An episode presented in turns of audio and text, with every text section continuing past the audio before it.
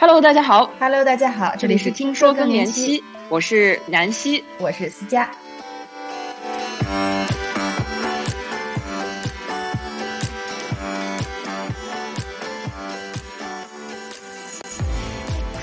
最近我和南希都在追《风吹半夏》这个剧，深深被那个野蛮生长的时代所吸引。这期节目，我们就请来了南希的妈妈，本节目首席听众孙老师，和我们一起回忆她的青葱岁月。我们一起聊剧、聊人物、聊配乐，还大胆假设了一下剧中主人公的更年期经历。你想知道我们说什么吗？快来听听这期节目，并订阅我们的频道，不错过更多有趣内容。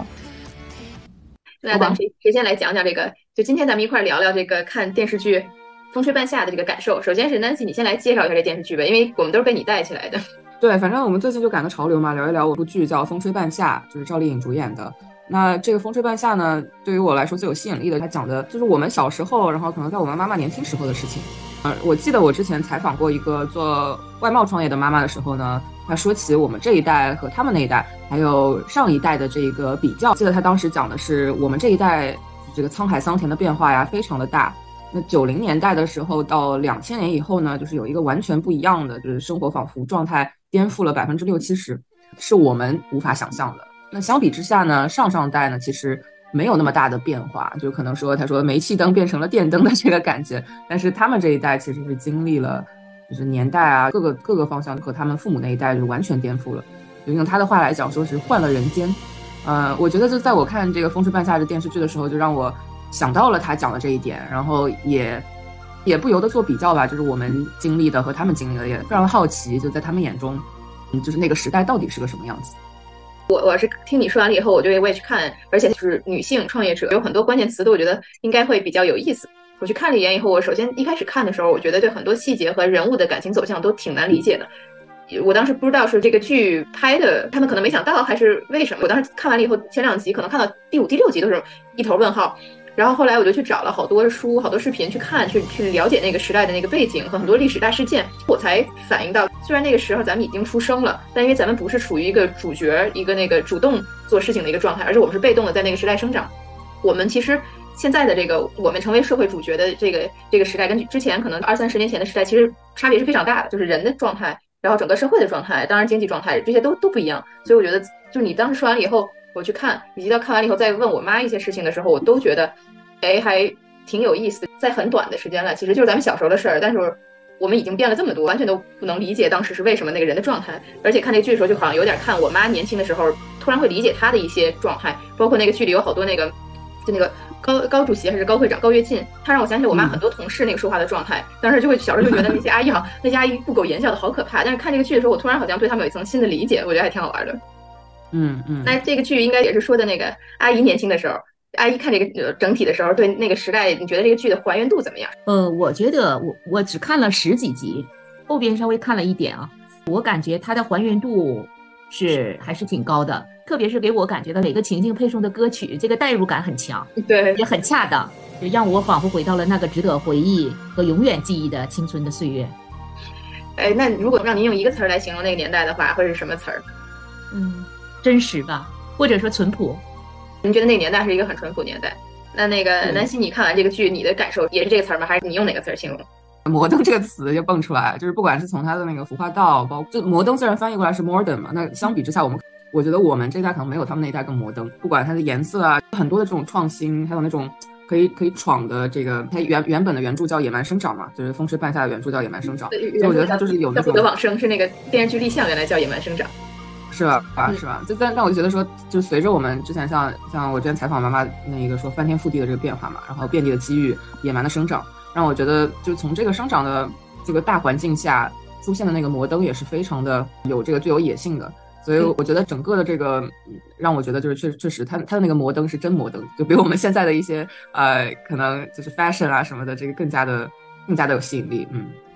我我非常同意。我当时的感受，首先是大风大浪，就是那个年代的变化是是有一个时代背景加成的。可能一件事情本身是一个很大的变化，然后跟一个政策的改变挂钩，跟一个历史大事件的挂钩，让它整个就会，就现在看咱们看的时候觉得，啊，他怎么那么走运，在那个时候就碰上了一个什么事情，这个运气是不可能再复制的，所以有有一个大时代那种大风大浪的那种感觉。然后还有一个也确实是就是野蛮生长，就是首先有很多机遇，就是可以让人野蛮生长；另外一个时候也感觉也是挺危险的，危险在于本身是很多未知的世界，他们被骗啊什么的，而且同时是那个年代没有那么多规矩，所以你可以野蛮的生长，很多法律法规都没有成熟建立起来的时候，有很多空间，然后慢慢的可能随着那个这个事情越来越正常化，然后法律法规也会出现去调控它，也就没有那么多空间去野蛮生长，所以我觉得。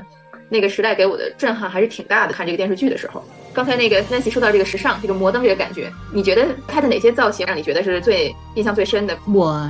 当时就是觉得他那个什么系的腰带呀，而且最初他那个发卡呀，那个时候是我们最追时尚的。如果说出来，哎，发卡是很少的。然后呢，他摆那个发卡一下就讲的哦，我们如果留的一个呃头发长一点的，戴这个发卡是非常时尚的。这个最开始就代入感了。然后他那个衣服腰带呀，头发烫的大波浪啊，还有那个披肩的那个头发。那个时候头发小的时候上高中必须得梳两个小辫子，或者是头发扎起来，或者是扎两个我们那个。北方话叫扎两个夹儿，不是辫子，就是扎起来。对，以前都要扎辫子，然后就觉得我什么时候可以梳一个披肩发呢？你上班也不能梳，你上班了你不能披头散发的出去了。然后那个时候就很，嗯，很向往那个呃自由啊，听了一些港台歌曲啊，还有，可能这里我看还没有体现那个时候那个年代的变化感啊。嗯，什么？嗯，你拎个录音机听听那个邓丽君的音乐啊，港台音乐呀，所以他那很多的什么大约在冬季啊，就是我想有个家呀，这些都是让我们感觉到非常非常亲切的。嗯，应该是还是怀念那个年代，又回到了仿佛回到了那个曾经拥有的那个那个岁月。那 Nancy 哪个 fashion 的东西或者哪个歌给你带来是让你觉得哎，让你特别受触动，然后你一听你会觉得啊，就是哎那个年代你有吗？但那时候那时候你还小，那时候你已经听这些歌了吗？因为我我有个老灵魂，在音乐上有个老灵魂，对我喜欢听那种港台歌曲啊什么的。但是之前就基本上就是也是什么电影插曲啊、电视剧插曲这种。那它配乐配的特别好的是，它在你就恰到好处的时候，就放了很值得怀念的那个音乐。我我记得印象深刻的一首歌，我不知道它叫什么名字，那首什么？你说我像云捉摸不定，这个那首那首歌，那首歌真的很好听，就怕自己不能负担你的声那个。我查一下，你说我叫你说我，其实你不懂我的心，童安格的那歌确实特别好听，而且就每次都是那种内心戏的时候就开始这个音乐一出，然后觉得啊，对，那就恰如其分的，就是恰到好处的，在那一刻那一点，就是迸发出来，然后让你心灵产生共鸣，嗯，就特别有共情的那种感觉啊。你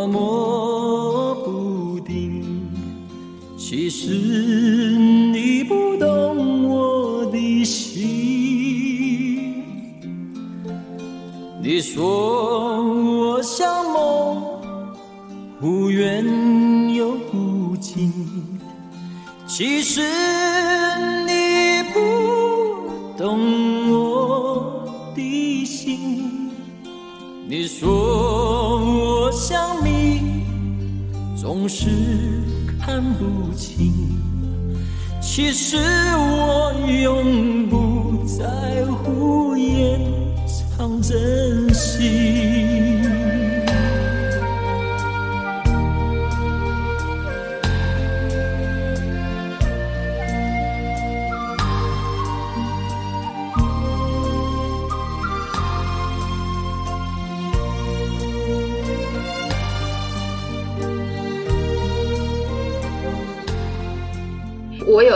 个场景给我印象特别深刻的是那个，就是是野猫在那个滑滑冰、滑旱冰还是滑水冰，我忘了。滑冰的那个天哦，喜欢你吗？不是，他的那个是他喜欢你也特别跟野猫也特别特别搭。然后那个时候正好播的是那个《我的眼里只有你》，那时候感觉真的是就是我就跟着那个童小琪一块心就跳一跳，就啊真美啊，那个大波浪，那个特别纤细的身材，就是有点彩色的灯光。那个时候我当时感觉哇，就是你温柔的甜美。好像鸟儿天上飞，只因为我和你相爱相拥，相依偎。你的眼，我的泪，就算痛苦也珍贵，只因为是你在我身边伴随。我说我的眼里只有你，只有你让我无法忘记。过每一个黑夜和每一个白天，在你身边守护着你。我说我的眼里只有你，你是我生命中的奇迹。但愿我们感动天，我们能感动地，让我们生死在一起，永不分离。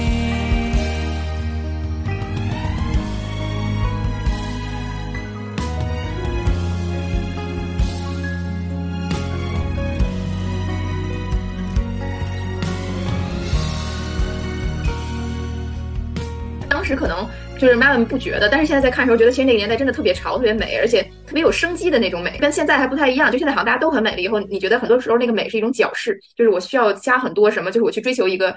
就是怎么讲，就是那个生命力的那个感觉，没有当时的蓬勃的，可能也是跟野蛮生长有关的美，感觉哇一下就把我给冲到了。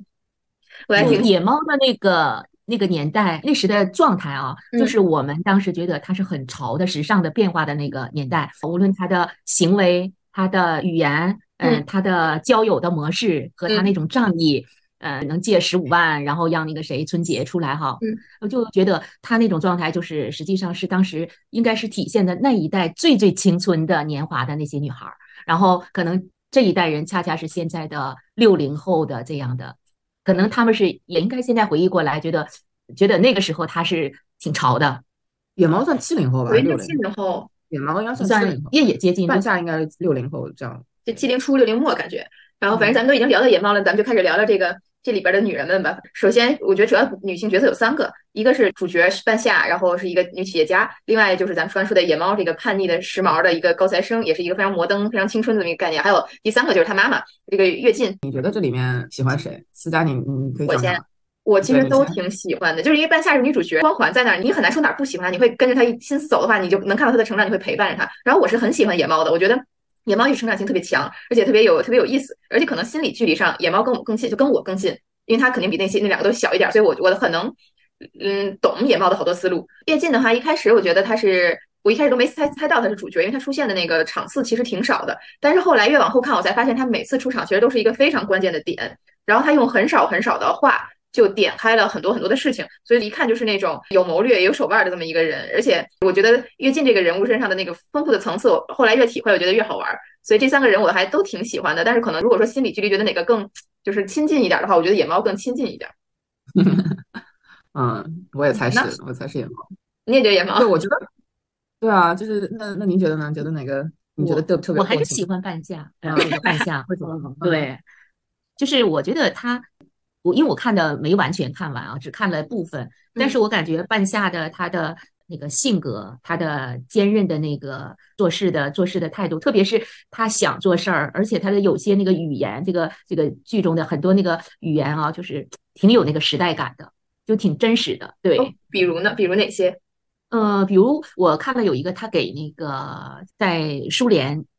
不是书店，他就在北边给那个谁写的，实际上他实际上是要表决心，他是嗯就是给小商人写的那个封嗯信？嗯写写这个信，不是嗯，他写下来然后给那个照着稿念打电。话，实际照着稿去念啊嗯。但是实际上那个年代我们就是要呃写一下最真实的，然后我的心是怎么想的，然后我要跟他要表白，可能又怕语言表达错，然后就是要照着来写，就像我们以前要写信，然后反复看，然后怎么样的那个状态很真实。呃，还是喜欢他这个，就是很有坚，就是做事情，嗯，很很有方向感，嗯然后很有目标，就是这件事情就要怎么做。还有后来我看到有的淳朴嘛，体现他，呃，就是把那个海边那个水污染了那个状态，从整个来说一直到最后，他还是觉得他良心上要受到一种谴责，然后就是很正直嘛，还是我觉得这方面还是挺好的。嗯然后他每次出镜的时候，他都是很靓丽的那样的，不管受到多大的打击，然后都是一个以一个最美的形象展现给那个每一个就是他的呃朋友啊合作者。嗯，确确实是挺美的，而且我觉得特别好玩的一点是，就是电视剧里头还尽尽量保留了他的那个女性化的很多的这个成分，包括她的形象，包括那个颜色、口红，然后书里头可能更是把她的女性抹去一点，所以让我觉得就是电视剧里这个可能更容易让大家喜欢，觉得更更娇俏，而且更正直，比书里那个更正直一些。最可笑的啊，我就是感觉他每次在在什么重大抉择或者出现一些情况时，都戴着那个很大的那个黑黑的大墨镜，往那一 站，似乎在凝视远方，然后再再什么样啊？因为那个时候如果能有那个大黑的那个宽的大墨镜，嗯。太时尚了，然后而且他那种不可一世的样子啊，让人感觉到就是非常非常的代入感，还觉得可能很有意思吧，就是觉得能让你看下去的那种感觉。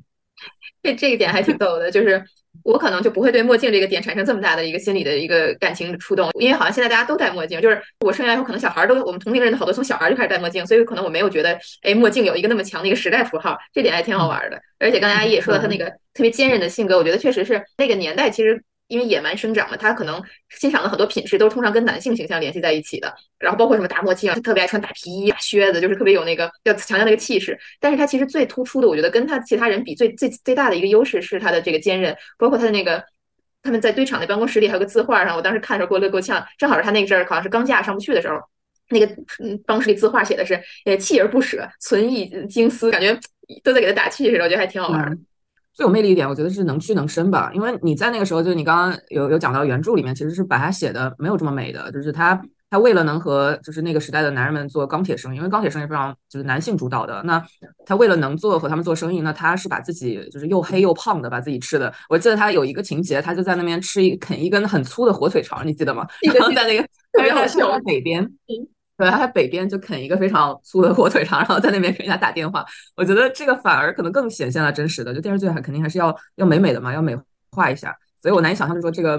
就是真实的情景是怎么样的。就我之所以觉得他很有魅力，这能屈能伸的这一点，是也体现在他最开始，就比如说他跟男人们做生意，他也要有这种陪笑脸，要奉承。那你作为一个就很摩登的女郎，你很难想象这是一个这这可能不是一个最优雅的。呃，最优雅的这个形象，对吧？那他为了就是为了自己的梦想，他是我也不知道他这个方向感就是是是从哪儿来的，但是他好像就有一个内在的一个力量，就推着他说，我不一定要让这个，比如说社会的这个期待屈服，那我可以有这个机会，那别人能能拿十五十五万吨，那我我也能拿，就是这个一万五一万五千吨的，我也能拿一万五千吨，这样就是他他觉得人家行。那我凭什么不行，对吧？那他与与此同时呢，他又可以放得下身段，他不是那种只是有勇无谋的这种感觉。那他也其实，在心里面很忐忑，但是他与此同时，他可以迈得出脚，然后他弯得下身，他他愿意就是按照这个现有的游戏规则，然后他也不怕打破这个游戏规则。我觉得就特别的有魅力。嗯，其实就一开始让我觉得特别难看进去，或者我产生很大疑问的就是这一万五千吨，就是一开始我不明白他为什么要那么多。就是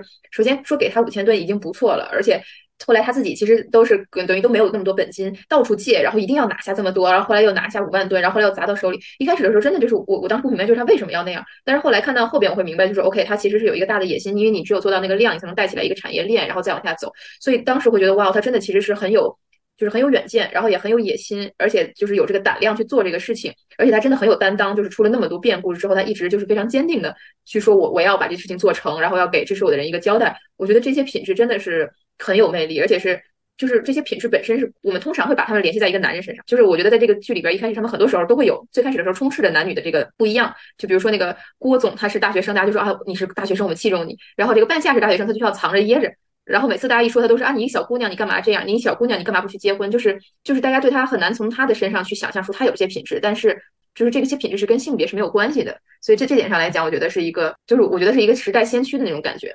实际上他的性格的形成和他的家庭背景。也是有关系的，所以家庭的教育啊，他培养他坚韧毅力，可能和他的出生啊，你看他的姓名啊。嗯，就是他的名字和他的这个，就是小时候没有了母亲，嗯，那么他就很有毅力，很有远见。你刚才说的那个，我也觉得确实，我因为我只看几集嘛，就是本来你没有钱，你为什么还想要十五万吨？然后而且是呃一万五千吨，对他没有钱还要，我也跟你有同感，就觉得我不理解你为啥要那么多？你别人带着你做生意，你就一点点，你赚一点钱，你慢慢来，慢慢赚呗，为什么一下要吃个胖子呢？就是那种状态感觉。是的，是的。后来呢，就感觉到。嗯，最后他还挺有目标，挺有理想的，就是也就像怎么说呢，有远见，高瞻远瞩。所以在这一点上，我还是挺敬佩他，他能把事情看得那么那么远。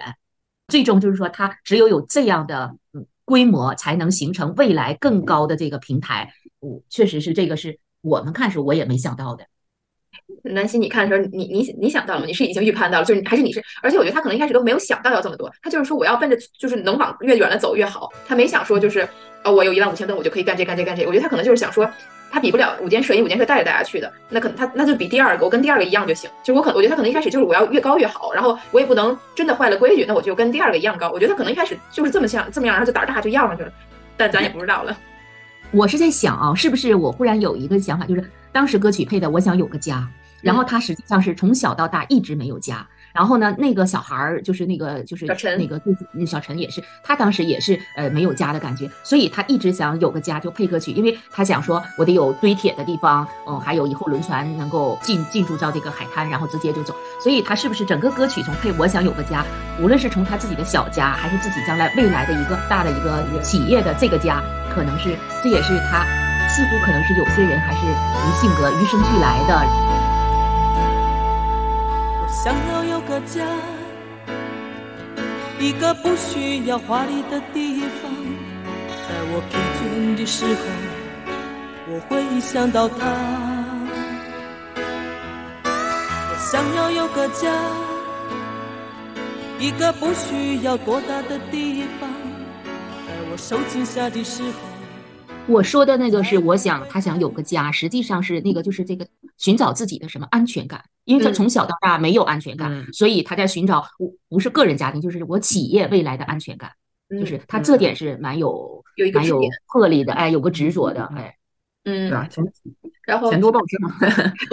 那肯定越多越好。就看到后来，就是得给阿姨剧透一点的，就是说后来特别好玩的，他们那个公司都特别特别大了以后，他然后才发现，哎，我这钱怎么越多越不够用？反正当时看到那时候，我觉得挺好玩的。就是这个剧，它虽然是一个时代剧，它有那个时代很沉重的一面，但它每次都拍的特别逗，所以我觉得还就是它有一个诙谐的一个角度去去讲很多故事，我觉得还挺好玩的。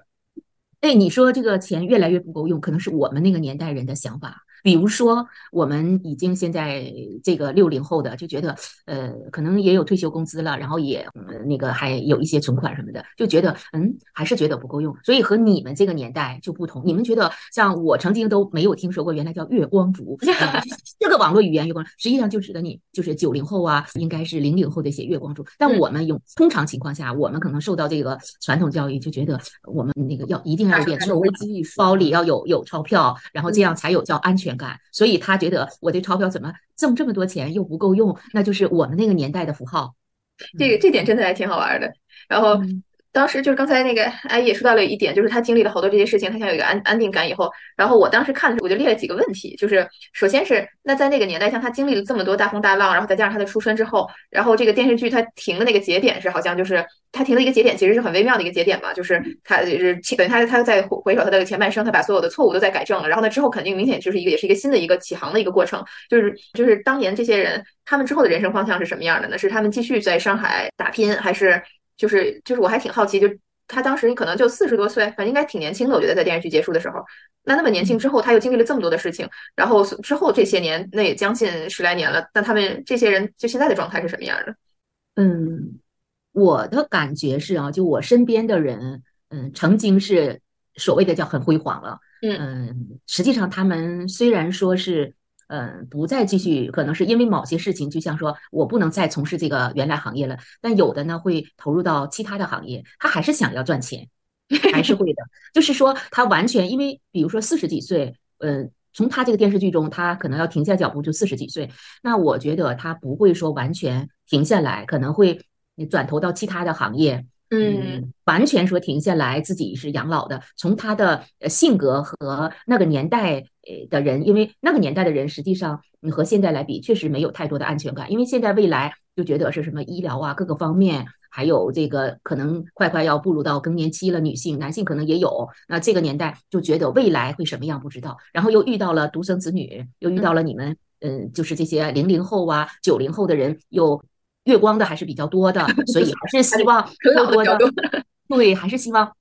再赚一点吧，在合理的情况下赚一点，但不会那么冒险去做一些事情。哎，嗯，就是在转投到其他行业啦，或者是继续在这个很熟的行业当中。呃，曾经有过这句话，我们年代人就是做熟不做生嘛，还是要小做一下。呃，可能是这样，或者是说有有大的想法人，我觉得像他这样，有可能会投资到别的更大的。嗯嗯。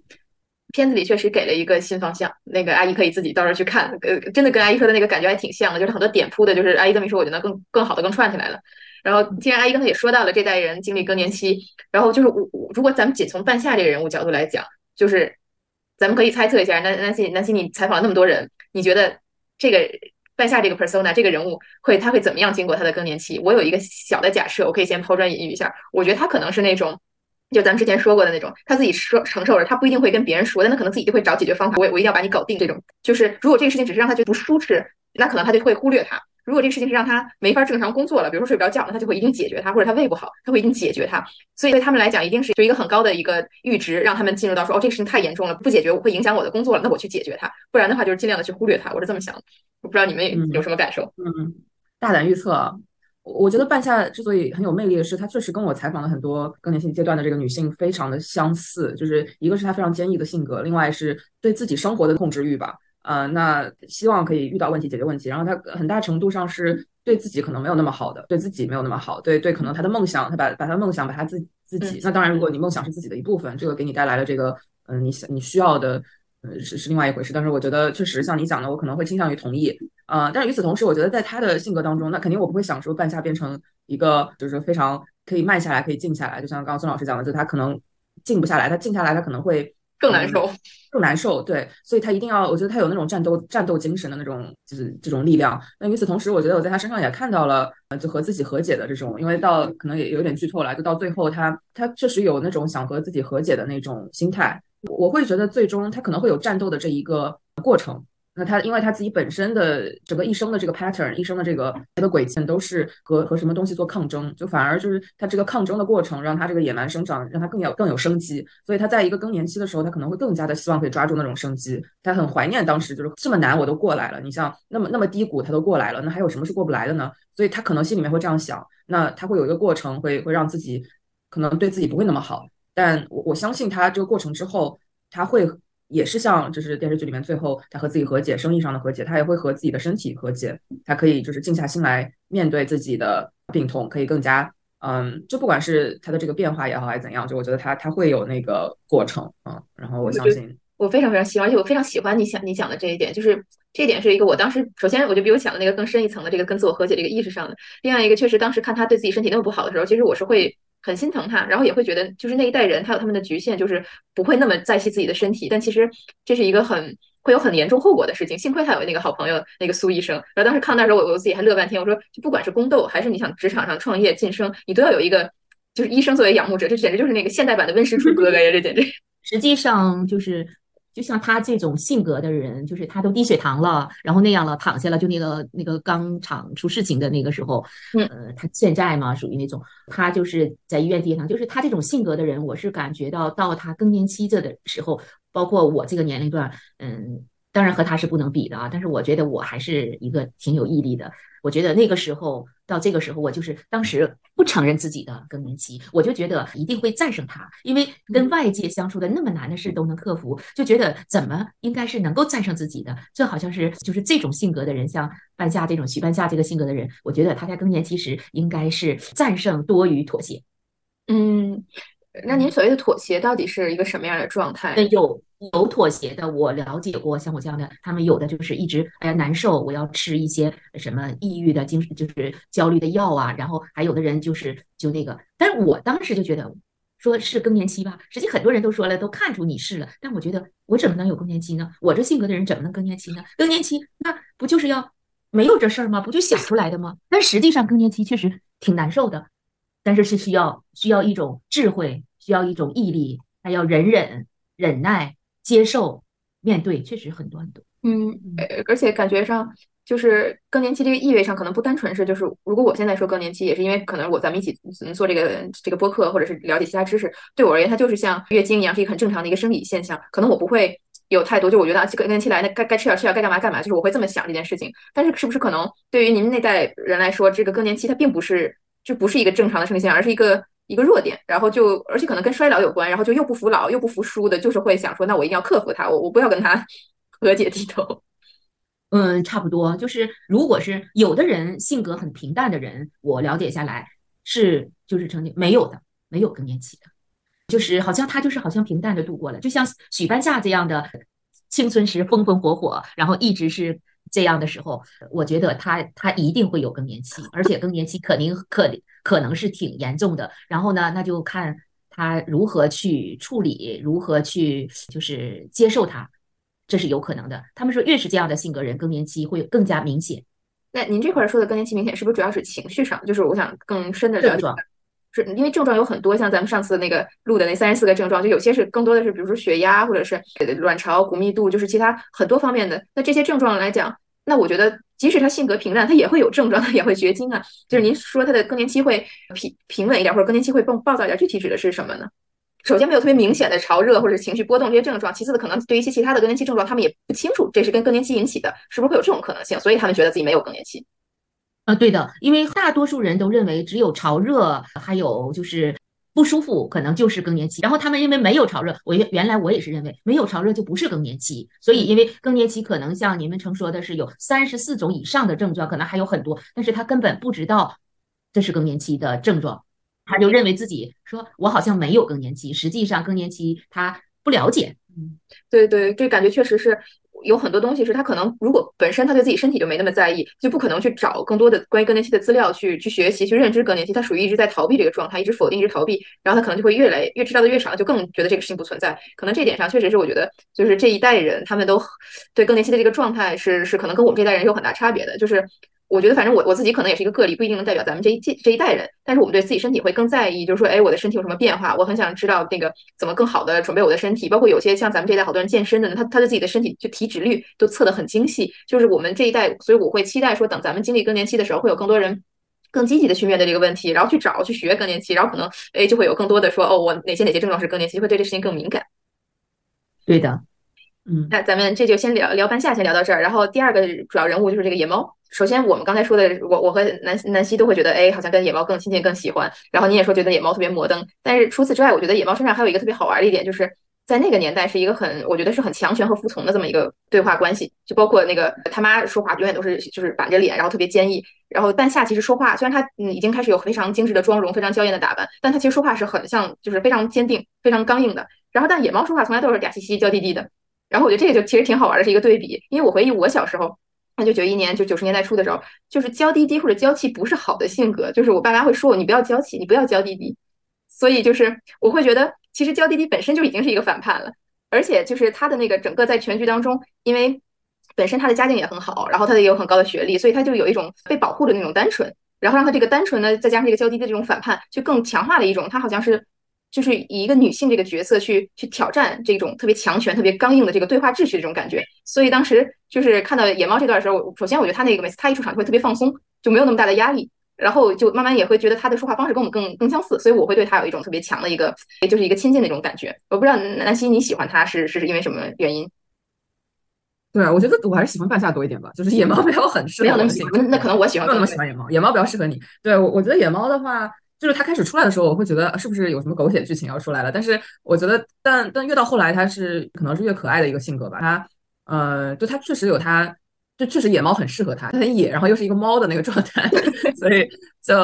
就没想到的是，他其实也有自己独当一面的时候，他也是有能力的嘛。那他他可能不知道自己梦想是什么，但是他觉得不想甘于现状，不想要跟着就是被安排好的这条路走。对，所以他的这个叛逆可能是，嗯。就至少他开始的时候是还是比较 typical 的那种青春期的那个感觉，啊，就是我就跟你反着来这样，嗯，其他的我倒没有什么特别大的感觉，就是我觉得他一路走下来，他可能后面就如果剧透的话，他有自己的一些追求，就是想要出国啊，就是有这些梦想，然后后来包括就是到放弃，就是又回到小家这样，然后嗯和他妈妈有这样的和解，我觉得都是嗯就是还是挺有意思的吧。然后野猫的更年期，你们想过会是什么样？刚刚之前聊半夏，我觉得更年期你逃不开的是还要聊到伴侣，因为就是你之你身边的这个 support，身边的这个支持。我觉得半夏，我之所以觉得回到之前，我觉得他可以和自己和解，是因为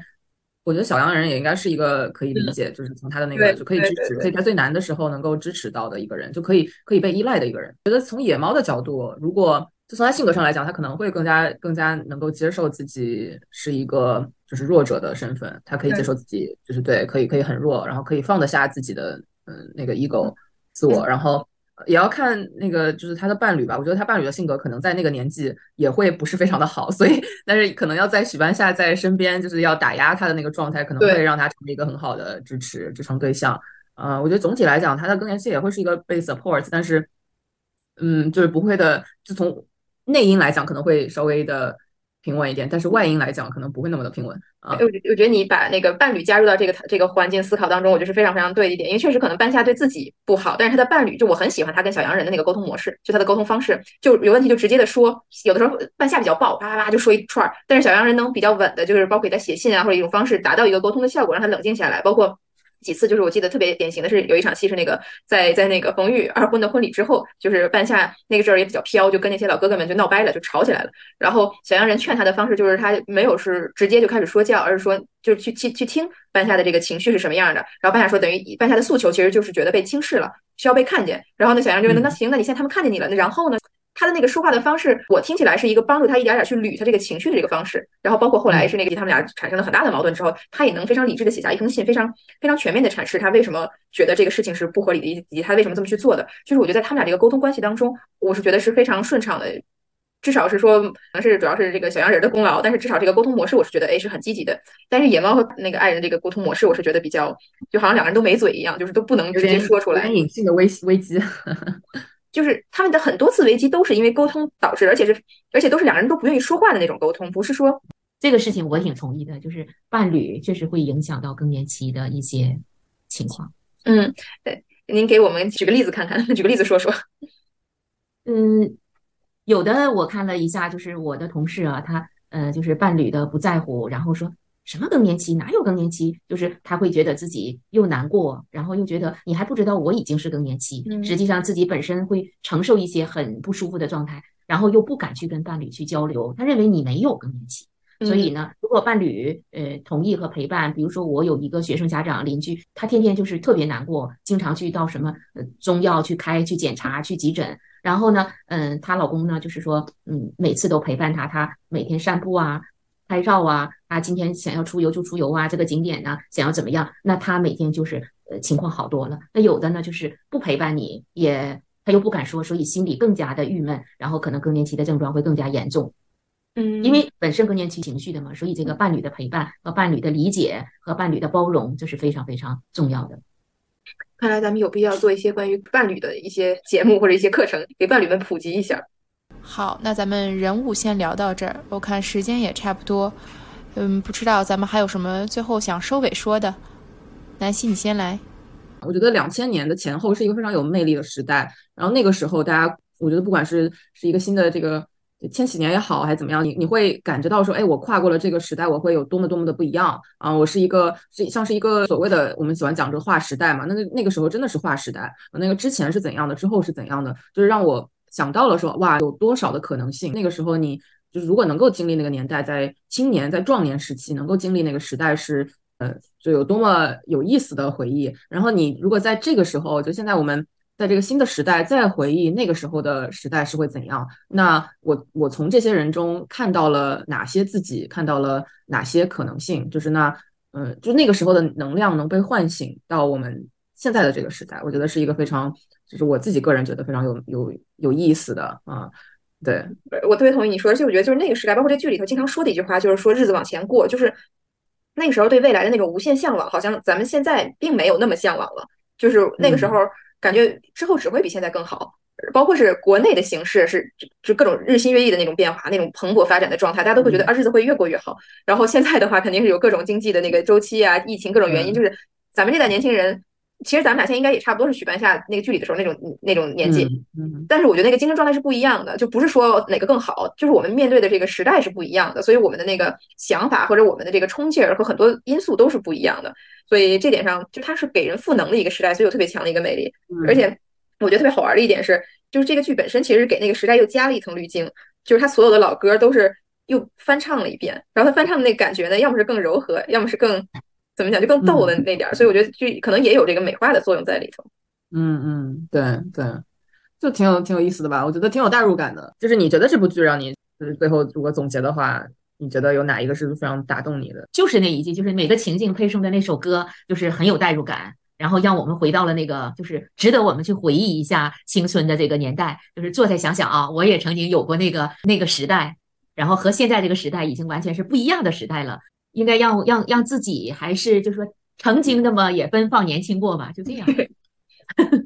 我就感觉特别有意思，就确实是那个时候，好像是在做那个是钢铁销售，或者是你想由由个体时代要逐渐的，就是民营经济逐渐开始就有个体户出来了。那个时候就是就知道了，尤其是北方人，就是要去喝酒那个状态，就是我替你喝，然后那说啊，就是不认识的人也往上搭，他就 有一个特别小那个镜头就往上来那个状态，就感觉到哦，那个时候这个女的挺就是叫所谓的挺猛的，一下就就就那个状态，就感觉。挺有意思，然后还有一个就看到，本来他已经喝的很多了，但是他都已经就是回到酒店那个状态，然后突然说领导来电话了，立刻精神大变，都没事啊，本来都已经喝的不行了，还要去那样的，嗯，那个状态。还有一个他让那个谁打那个气泡，就是说你把这个大概是可乐那个雪碧吧，雪碧哈，你要让他一直在那搅，没有气泡的感觉，然后这个就觉得挺有意思。还有那个年代就是好像叫野蛮生长嘛，没有规矩的做生意，呃，他就是。好像是呃，就是送礼呀，又就就这个状态，就是过度的跟人家那种热情啊，为了达到自己的目的，就觉得好像曾经看过有这种人是这样的过来的啊，就那时候感觉到哦，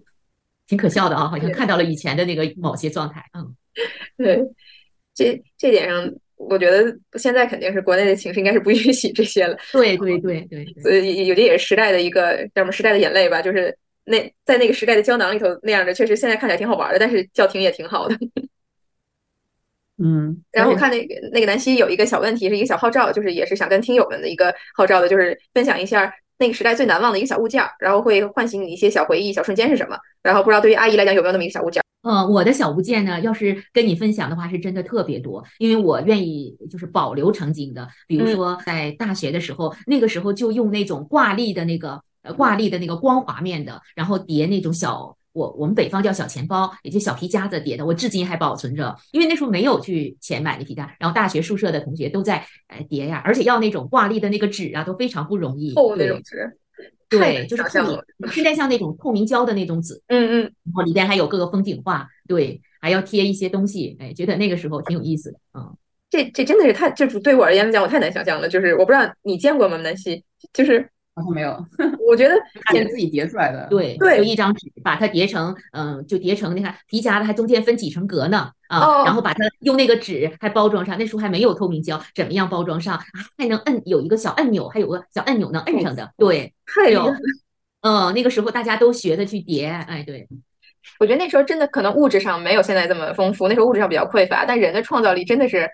野蛮生长，那时候也是野蛮生长，就是因为可能东西少。所以就空给你发挥的空间就特别大。对，我一下突然想起，好多小物件，就是一下让我回忆一下，这个是给我印象挺深的。小物件当中还有那种小的发带，嗯，发带确实，我觉得这个就是我好像对九十年代那个回忆就会想到发带，嗯，然后港台流行歌曲，这个好像就是我我我好像感觉能更更能想象一下。那两千年那个时候有什么小物件吗？那时候。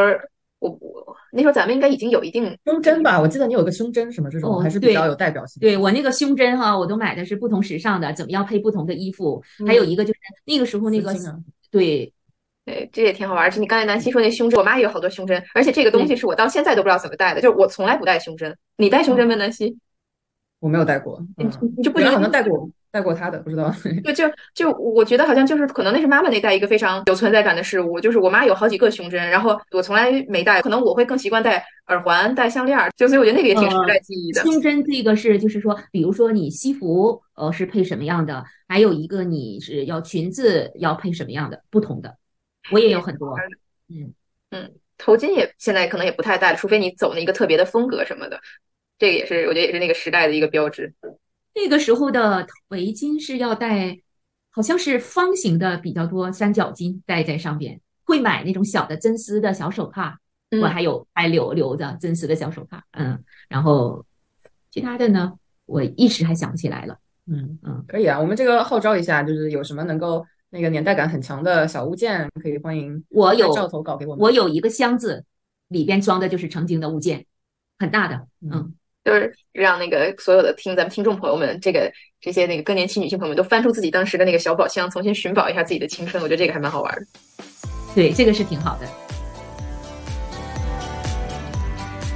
不知道听节目的你或你的父母有没有经历过那个摩登年代？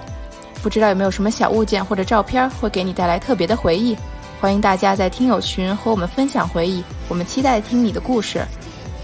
谢谢大家收听我们的节目，订阅我们的频道，咱们下期节目再见。